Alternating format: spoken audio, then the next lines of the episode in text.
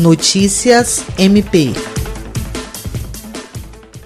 O Ministério Público do Estado do Acre participou nesta terça-feira, 28 de abril, de reunião por videoconferência da Rede de Proteção à Mulher Vítima. Tendo como cenário o distanciamento social pela pandemia do coronavírus, a pauta principal girou em torno de soluções e união de esforços para enfrentar o aumento de casos de violência doméstica. Com participação das promotoras de justiça Dulce Helena Frank e Diana Soraya Tabalipa, ambas da 13ª Promotoria Criminal da capital e promotores do interior, o encontro reuniu representantes de várias instituições, entre eles o presidente do Tribunal de Justiça, desembargador Francisco Djalma, e a desembargadora Eva Evangelista. Outra iniciativa que está sendo implantada pelo MPAC através do Centro de Atendimento à Vítima CAV é um aplicativo para smartphone que possibilitará a realização de denúncias contra violência de gênero, violência sexual e homofobia. Jean Oliveira, para a Agência de Notícias do Ministério Público do Estado do Acre.